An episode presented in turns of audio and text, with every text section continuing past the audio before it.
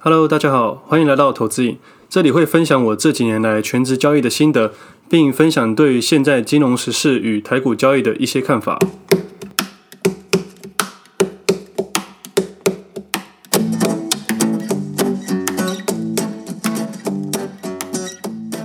今天时间是十月十九号，星期一，这是我第三十六集节目，我是魏德。其实我觉得我生活蛮无聊的。自从全职投资后，我生活没什么特别的，顶多就是偶尔安排个旅行这样子。但现在不能出国，国内的旅游假日去观光景点的时候都会暴走。如果要深度旅游，可能要安排好几天这样子。啊，上周我去分享一个短演讲，那是我在水下作业大队的一个朋友邀请我去的，题目是在讲失败的东西。他一联络我，我就马上答应了。我觉得我有很多失败的东西可以分享，不管是交易曾经的失败，还是过去的一些生活。但他说只有二十分钟的短演讲，我心想说二十分钟怎么够啊？给我二十天还差不多了，反正我就试看看。话说我这辈子从来没有了在人群面前讲过话，我连大学的专题都是别人罩我的。不过我朋友跟我说只是小小的聚会，我想说好吧，去看看。那这是我第一次公开的去讲话，我觉得还蛮特别的。但我必须老实说，我没有花太多的时间去准备这件事情。因为我就是在分享我自己的故事，而失败的故事反而更刻骨铭心，都印在我的脑海中，所以我也没有做太多的准备。但就在准准备的过程中，我就在想要怎样才算是一个好的演讲。我的答案是：你要先感动自己，才有可能感动到别人。而一个好的故事不是要给答案，而是要留下一个令人审视的问题。那演讲结束后，我觉得应该是蛮顺利的吧。因为这次是我第一次，所以我就想说，反正最差就这一次，之后慢慢进步就好。不过结束后，有几个人跑来找我讲话，他说他们是我的粉丝，因为看到我的名字跑来报名。我就在想说，我没有在投资你的平台曝光，也没有在私人的 Facebook 上面分享过，怎么会有人知道啊？因为我想说这不是投资的分享，所以我也没去曝光。后来才发现，这些粉丝是因为听到我节目说我有短演讲，他自己去找到的。那我们有稍微聊天，分享一下想法。这是我第一次跟粉丝交流，其实我觉得蛮特别的，因为自己有一段黑暗的时期，那时候不跟任何人的沟通，当然也没有交到新的朋友。那现在的我竟然还有粉丝，他觉得蛮好笑的。我人生的第一个短讲，竟然是在讲失败的事情。那其实我原本以为那些失败的事情，我可以放到我的内心深处。不过分享完毕之后，我突然间有种感觉，我就在想，什么叫做释怀？释怀就是你能笑着分享一件令人悲伤的事情。就像你有一段很深很深的恋情，有天你能笑着跟朋友聊这件事情的时候，代表你真的走过去了。而我的短讲用了一个玩笑作为结尾，我就知道我的故事正要开始。那我有把我的短讲一小段内容放在 Podcast 的预告集上面，大概两分钟多吧。我觉得其实蛮像投资你的创立理念啊，所以有兴趣的朋友可以去听看看。那在我节目开始前，我先看一下 Podcast 底下的留言，顺便回答一下听众的问题。我之前想说一周看一次就好，我发现好像有点太多了，所以现在我改成每一集都会去看留言。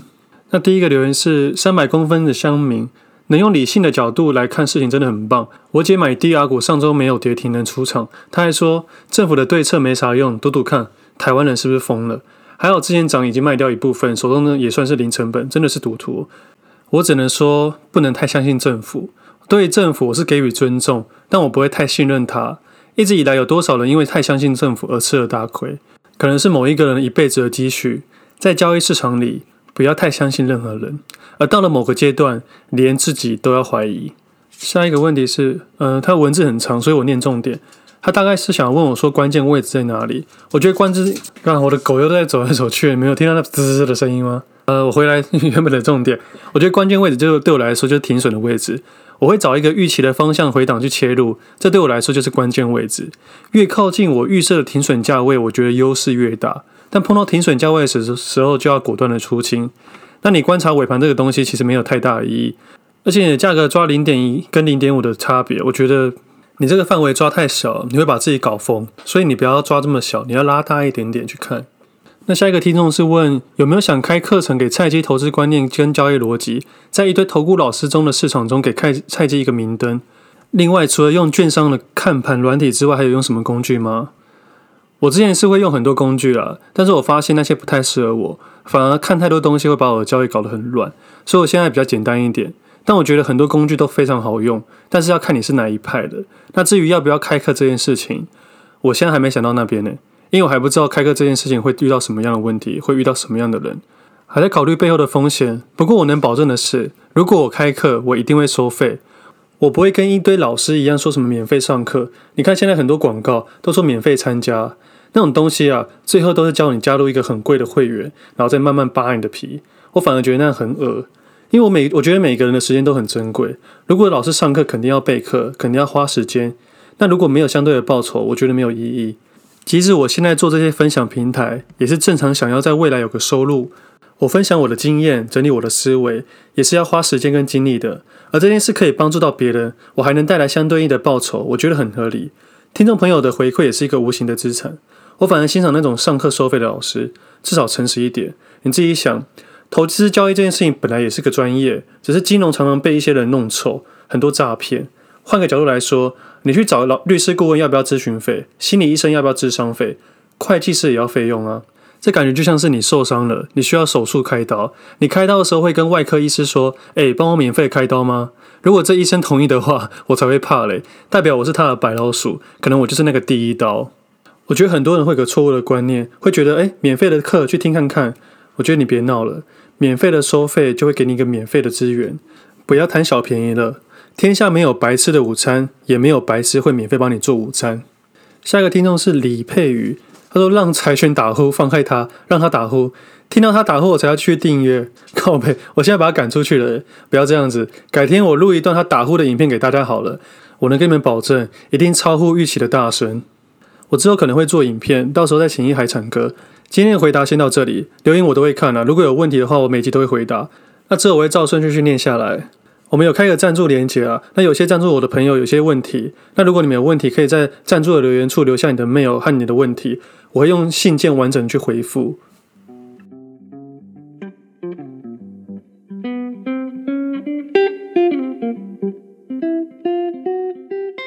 接下来来聊一下台股，这礼拜台股周三期货结算，那前两周大盘主要还是强势一些，台积电、联电跟联发科，就是俗称的垃圾盘啊，就是拉台积电。但目前我对他们没有兴趣，他们很明显就是跟大盘指数联动超级高。如果是现股的话，我还是找其他的标的。那这几周记忆体也是蛮强的，那生技股跟太阳能也很强劲。太阳能股就是每一段时间都会炒作的话题，就是能源嘛。哪次会炒到真正的右侧斜角的天边去，我也不知道。这次是真的还是假的，我也没办法肯定。至少我现在不会去做空这些正在飞的猪。那我觉得今天盘面比较不太一样，因为不再是只拉台积电了，而是拉红盘。我所谓的红盘，就是今天的红海特别的强劲。我之前在节目有提到说，红海也是指数关键的其中一个公司，毕竟它影响很大。那我说过，现在的交易会比较放小，可能打得比较短。那我目前的交易逻辑就会用资金控管的方式去做交易。那短打的一个小概念就是说，像今天的二三一七红海跟二三六七的耀华，这种比较像是技术形态的带量区间上缘，那我可能会短打一波。那短打的概念就是资金控管非常的重要，我们玩的是期望值。我大概会下一个不痛不痒的部位，原因很简单，因为我在这边讲出来，我身为一个交易者，如果讲出我自己的操作标的，我绝对会影响我接下来的操作。就像我前面说的，你要分享你操作的东西，你要就当做一个观众，或者下一个不痛不痒的部位。所以大家千万不要跟单，新手投资人看看就好，这或许可以成为你其中一个交易逻辑。这种追高的停损点都要设得非常的紧，像我前面某一集说过。四种观察方式也是一种游戏设计的概念。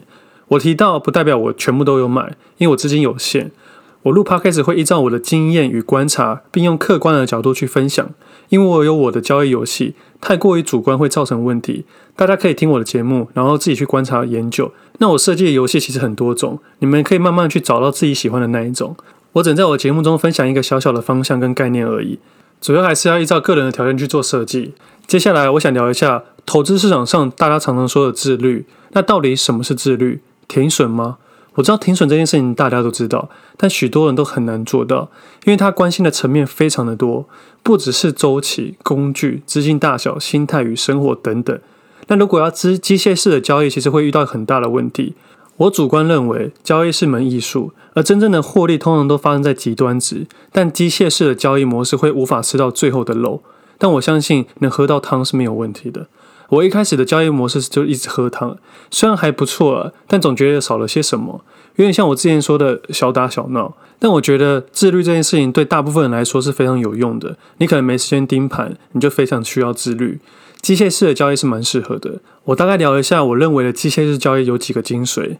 第一点，你只拿出你的闲钱的一半去做操作；第二个点，不管你多看好，只下部位的五分之一；第三点，一个方法用到底，不要改来改去的。你需要一点时间去验证跟实践这件事情行不行？第四点，要做交易记录；第五点，停利与停损都在进场前先想好。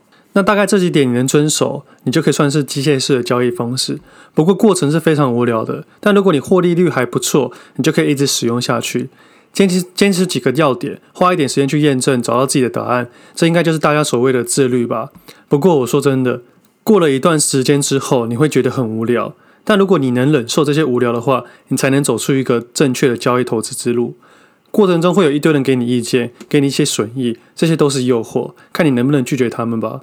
那对我现在来说，真正的自律不在交易，因为停损对我来说 就像喝水一样，我很习惯了，所以我也不用太琢磨于自律停损这件事情，而是要找寻所谓的艺术交易。但我依然要自律，我的自律就是我生活的自律，因为在交易市场上太多不确定性了，我不能控制市场的行情，但我至少可以控制我自己的生活。那像我如果要认真的做交易，我会平日去晨跑，也会早点睡觉。我朋友时常问我怎么做到的，我就想说，我知道我没做到后果有多严重，我不得不做到。那我觉得这件事情只是一个习惯而已，我们不要把它想得太壮烈。那朋友们都知道我会早起，所以平日晚上七点过后都不太会约我。一开始他们很难去适应，我也很难，但久而久之就习惯了。但假日我就没差了。那我会喜欢晨跑，是因为早上这段时间是我属于我自己的，我会在运动时想事情，而且不受任何人的干扰。因为我身边的朋友们都没这么早起床，而且我一直认为把最重要的事情放在一天的开始，而健康是唯一比金钱更重要的事情。那这种生活习惯对交易带来最大好处就是，你根本不担心美股，更不会担心期货的夜盘。因为这个生活习惯的关系，你时间到了你就睡了，当然不会因为美股跳水的担心，你早上去看就好了。你也不会冲动在夜盘期货乱下单，担心大跌去放空，结果隔天反转，或者担心买不到去做多，结果隔天大跌，这些都算是冲动性的决定。你不如早点睡觉，明天再处理，担心也没用。其实，在台股交易的时间中，也会有比较热络的时间点，像一般来说，早上十点前我会决定我的方向跟标的，在午盘的时候去做动作。也就是说，大部分的情况下，我都会在开始跟结束的时候去做调整，其他的时间都在观察。因为自律这件事情带来太多的好处，而我也爱上这件事情了。不过这件事情要养成，的确是要一点点的坚持，因为很多人在一周内就会放弃，根本还没享受到自律带来的果实。每次的下定决心，都成了下次的下定决心。一年过一年的就消耗掉了。我这边提到的自律不是晨跑这些东西，而是你多喜欢这件事情。像我觉得有些人晚睡晚起也没有太大的问题，那是他自律的方式。那有些人投资方式也不需要太自律，因为投资占他人生中的很小很小的部分。那而那时候我的投资交易是我的全部，所以我才那时候很在意这件事情。现在我不需要这样的盯盘，但我也不想要太大的改变。这只是我生活的一种方式，不要把这件事情想得太难，这只是一个习惯而已。最后我想说的是，每个人热爱的事情不同，你可以用你的态度走你的路，别总是想与人同步。我们今天先到这里，我们下次见，拜拜。